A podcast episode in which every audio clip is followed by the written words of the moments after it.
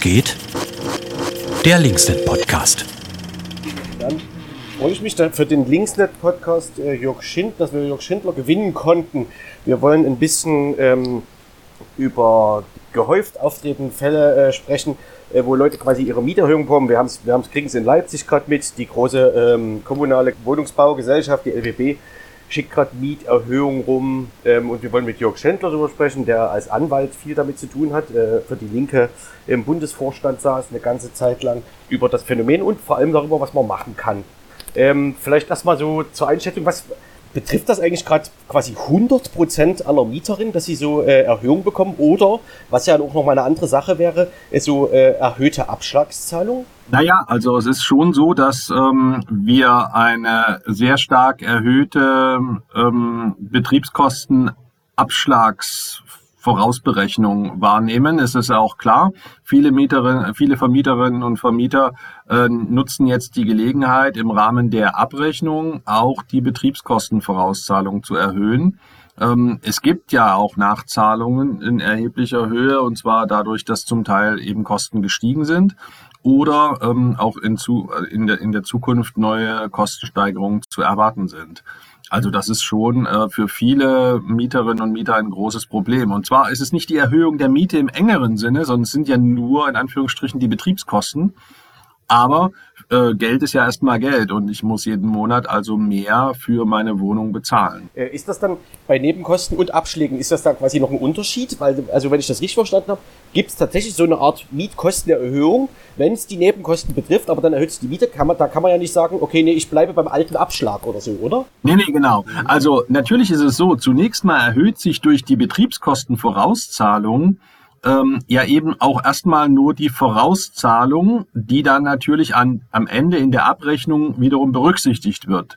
Per se ist also eine Betriebskostenvorauszahlung, die sich erhöht, nicht unbedingt und automatisch eine Mieterhöhung on the long run, aber sie ist erstmal für die Leute eine erhöhte Kostenbelastung. Und ähm, natürlich gibt es da bestimmte Grenzen. Einerseits ist es so, wenn also die Betriebskosten erhöht werden als Vorauszahlung, dann äh, setzt das voraus zum einen, dass überhaupt eine Betriebskostenabrechnung erstellt worden ist. Also was man nicht machen kann als Vermieter, und da muss man auf jeden Fall sich dagegen wenden, ist, wenn der Vermieter einfach mal zwischendrin innerhalb der Abrechnungsperiode sagt, so jetzt ab, was weiß ich, nächsten Monat möchte ich jetzt von dir mehr Vorauszahlung haben. Das geht nicht, ganz klar geht nicht. Das zweite ist, dass die Betriebskostenvorauszahlung natürlich auch schriftlich erhöht werden muss, also mit der Abrechnung. Ähm, man kann nicht einfach mal mündlich sagen, so, und jetzt will ich von dir einfach mehr Geld. Ähm, und das Dritte ist, dass viele ähm, Abrechnungen natürlich auch, wenn sie dann gemacht werden, ähm, die entsprechenden formellen Voraussetzungen haben müssen. Also sie dürfen nicht überhöht sein, also die Vorauszahlung darf nicht höher sein als, so sagt der Bundesgerichtshof, ein Zwölftel der Nachzahlung, äh, weil es ja schon so ist, dass man eben nicht einfach mal ähm, Wolkenkuckucksheim-Vorauszahlung verlangen kann, sondern das muss ja auch eine angemessene ähm, Nachzahlung sein.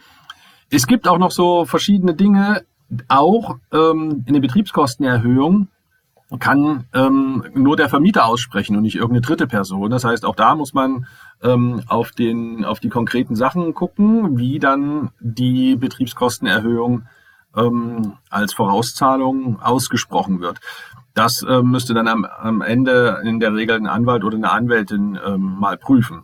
Man muss auch unterscheiden zwischen Betriebskostenvorauszahlung einerseits und Betriebskostenpauschale andererseits. Wenn also eine Pauschale vereinbart worden ist, das gibt es ja zum Teil auch, ähm, dann ist das, wie der Name schon sagt, pauschal. Man kann also nicht einfach sagen, wenn jetzt Mehrkosten entstehen, dass man dann plötzlich eine pauschale Erhöhung haben will, sondern dann geht die Pauschale nicht zu erhöhen, es sei denn, man hat es im Mietvertrag so reingeschrieben. Aber normalerweise ist eben Pauschale Pauschale und Vorauszahlung Vorauszahlung. Das sind auch zwei verschiedene Schuhe.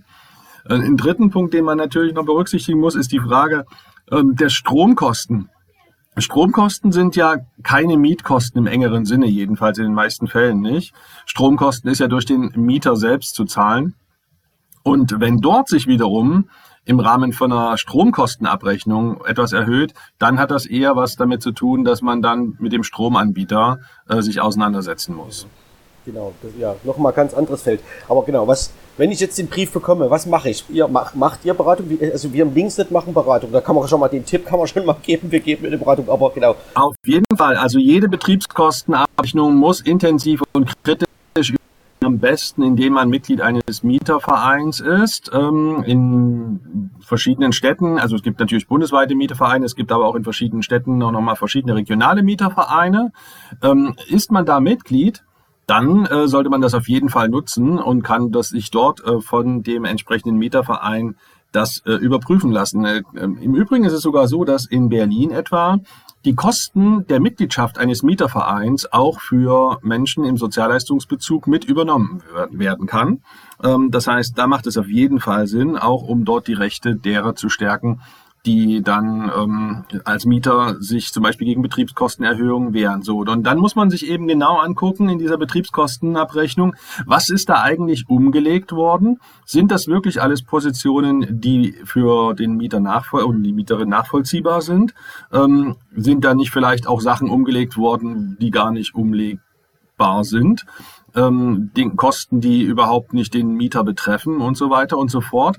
Ähm, das kann am besten, wie gesagt, ein Mieterverein oder eine Rechtsanwältin oder ein Anwalt tun. Es macht natürlich auch immer Sinn, sich mal mit seinen Nachbarinnen und Nachbarn ähm, zu verständigen und zu gucken, ob die nicht ähnlich was bekommen haben. Und dann macht man das natürlich am besten gemeinsam. Kannst du einen Überblick geben noch, ähm, wem gerade auf welche Art und Weise geholfen wird, wo man sich ähm, jetzt unabhängig von der Beratung hinwenden müsste, könnte. Ja, also selbst, ich sag's mal so, wo kann einem geholfen werden? Unabhängig von der Beratung. Es ist natürlich so, Mieterverein hatte ich schon genannt, auch die Beratungsstellen der Linken, auch von Verbraucherzentralen, ähm, sind natürlich immer ähm, gute Ansprechorte.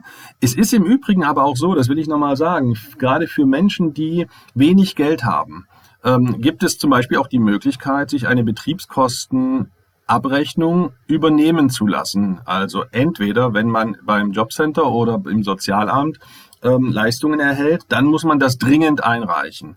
Ähm, das wird dann in der Regel auch übernommen. Wenn nicht wiederum, weil, weil das Jobcenter oder Sozialamt der Auffassung ist, das sei unangemessen hoch, dann muss man auch wiederum sich sozialrechtlich dagegen wehren.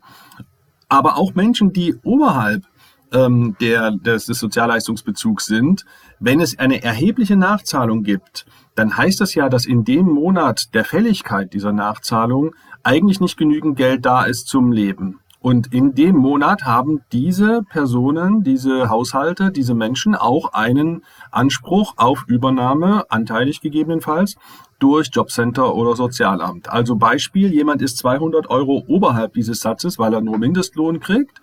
Ähm, und erhält aber jetzt eine Nachzahlung von 3, 4, 500 Euro, dann ist natürlich der Differenzbetrag, und dem er plötzlich weniger hat als eigentlich jemand, der Sozialleistungen bezöge, hätte er dort natürlich auch dann einen Anspruch. Wichtig ist nur, dass er umgehend diesen Antrag stellt.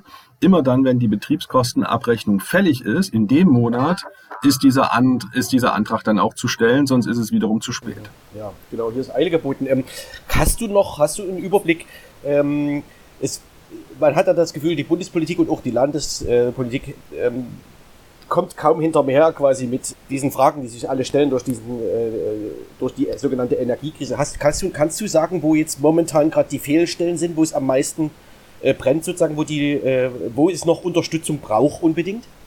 Naja, also es braucht auf jeden Fall Unterstützung, finde ich, bei den massiv steigenden Energiekosten. Also diese Einmalzahlungen der Energiekosten, das ist, reicht doch niemals aus. Ähm, die Energiekosten fallen ja nicht nur einmal an und die Energiekostenpauschale, die einmalig durch den Staat ausgezahlt worden ist, so schön wie es ist, ähm, ist natürlich äh, keine dauerhafte Entlastung, sondern kann ja nur sozusagen einmal äh, das Problem für einen gewissen Zeitraum ähm, lösen. Aber das taucht ja jeden Monat neu auf und deswegen brauchen wir eigentlich eine monatliche Entlastung. Das ist das eine. Das zweite ist, dass äh, insbesondere wenn es um Strom geht, ähm, für diejenigen, die Sozialleistungen beziehen, der Strom unbedingt aus der Regelleistung rausgenommen werden muss. Strom muss ein eigener Posten sein, entweder als Teil der Wohnkosten oder eben als eigener Posten. Das ist am Ende egal, aber wichtig ist, dass das nicht Teil der Regelleistung ist, die ohnehin sehr eng bemessen sind. Und wenn die dann wiederum, wie jetzt gerade massiv steigen, dann führt das eben zu einer Unterdeckung des Bedarfs und das kann überhaupt nicht sein. Naja, und ähm, diese Entlastung, diese monatlich laufende Entlastung über eben wie man es nennt, Klimageld, Energiegeld oder wie auch immer, muss passgenau sein. Das kann ja nicht sein, dass sozusagen der Millionär, die Millionärin das kriegt, sondern es muss am Ende gerade für die sein, die über geringe oder mittlere Einkommen verfügen. Denn man muss das Geld natürlich auch nicht zum Fenster raushauen, sondern passgenau an diejenigen geben, die es benötigen. Ähm, dafür liegen die Konzepte von uns als Linke vor und ich finde auch, dass das vernünftige ähm, Sachen sind, wenn es darum geht, mit Geld umzugehen. Ähm, aber eben auch zu verhindern, dass Leute ihre Wohnung verlieren. Und das erlebe ich jetzt ganz massiv. Also, dass ähm, Leute den, der Strom abgestellt wird, dass Leute ihre Wohnung verlieren oder dass sie an anderer Stelle dann plötzlich äh, nichts mehr zu essen haben. Das ist schon, teilweise sind das bedrückende er Erlebnisse. Ich arbeite ja auch mit äh, dem Verein, die ist seit acht Monaten ohne Strom. Ich habe Leute, denen ist einfach mal sozusagen die Sorge, dass sie jetzt morgen aus der Wohnung fliegen, ins Gesicht geschrieben.